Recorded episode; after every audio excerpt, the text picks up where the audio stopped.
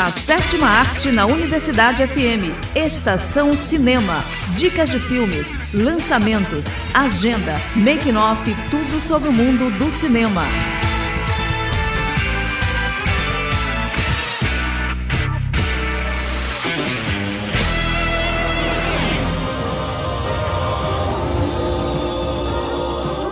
Olá pessoal, eu sou Wesley Santos. E eu sou Vitória Sakamoto. E na Estação Cinema de hoje, Doutor Estranho no Multiverso da Loucura chega ao Disney Plus este mês. Diretor de Cavaleiro da Lua diz que o projeto não precisa de ligações com o MCU. Netflix terá menos lançamentos autorais por ano. Tem ainda as dicas da semana. E muito mais. Fique ligado que a sessão de hoje está só começando.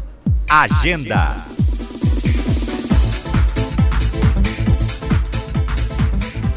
Iniciando as dicas com Pureza. Baseado em fatos reais, Dona Pureza é uma mãe do interior do Maranhão que batalha para cuidar do filho Abel. Buscando uma vida melhor, ele decide tentar a sorte nos garimpos da Amazônia. Pureza decide procurar por ele e encontra diversos trabalhadores rurais em cárcere, disponível nos cinemas de São Luís. Outra opção é Top Gun Maverick. Depois de 30 anos, Tom Cruise retorna ao papel de Pete Maverick Mitchell. Pete continua na ativa e se recusa a subir de patente e deixar de fazer o que mais gosta: voar.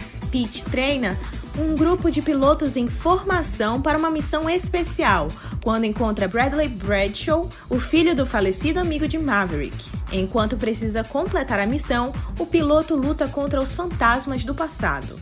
Nos cinemas de São Luís. Finalizando com Chamas da Vingança.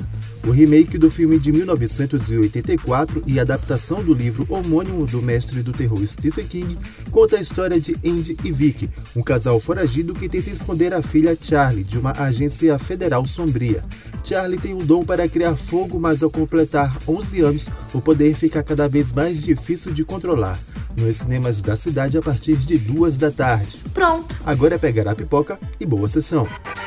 Estação Cinema. Doutor Estranho no Multiverso da Loucura chega ao Disney Plus este mês. Doutor Estranho no Multiverso da Loucura ainda está nos cinemas e já arrecadou mais de 870 milhões de dólares em bilheteria. Mais uma postagem nas redes sociais oficiais da Marvel avisa que o longa chega ao stream da Disney no próximo dia 22. O filme dá sequência aos acontecimentos de Homem-Aranha sem volta para casa, além de trazer referências a What If, Loki e WandaVision diretor de Cavaleiro da Lua, diz que o projeto não precisa de ligações com o MCU. Cavaleiro da Lua teve seis episódios e o último chegou neste fim de semana, mas os fãs perguntaram nas redes sobre as conexões com os outros projetos da Marvel. O diretor Mohamed Diab revelou que ao menos dois grandes crossovers seriam parte do roteiro, mas acabaram cortados à medida que mudanças no roteiro foram acontecendo. Mas Mohamed explicou que não partiu dele, mas uma decisão coletiva com os envolvidos. Netflix terá menos lançamentos autorais por ano. Um dos motivos são as quedas de assinantes que vem acontecendo nos últimos meses. Por isso, a rede decidiu enxugar os gastos com produtos autorais e investir em produções com grandes nomes para atrair novos públicos. Sites afirmam que diversas animações já foram engavetadas, mas filmes e séries como Agente Oculto e Entre Facas e Segredos foram mantidos. A Netflix ainda não comentou a informação. E a dica de hoje é a série The Chair. Em uma renomada universidade, a primeira mulher a ocupar o cargo de diretora é desafiada pelas altas demandas e as expectativas de um departamento em crise. Além disso, ela tem de lidar com os problemas da vida pessoal e amorosa. Uma dica imperdível para os sonhos de comédia dramática, disponível na Netflix. Estação Cinema. E com essa a gente fica por aqui.